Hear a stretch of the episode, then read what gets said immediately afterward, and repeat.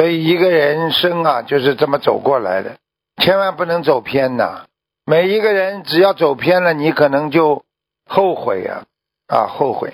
所以后悔的药是没有的啊。学佛人就是不要让自己后悔就好了啊。希望你们大家经常啊，要懂得怎么样来改变自己，说每一句话，做每一个动作，每一个行为，都不能让自己后悔啊。这就叫智慧，明白了吗？希望大家真的要好好的，不要做让自己的后悔的事情，因为做了后悔的事情以后想起来也会很难过，因为一些事情发生了就发生了，明白了吗？希望大家真的要好好的改变呢，人生就是在改变当中。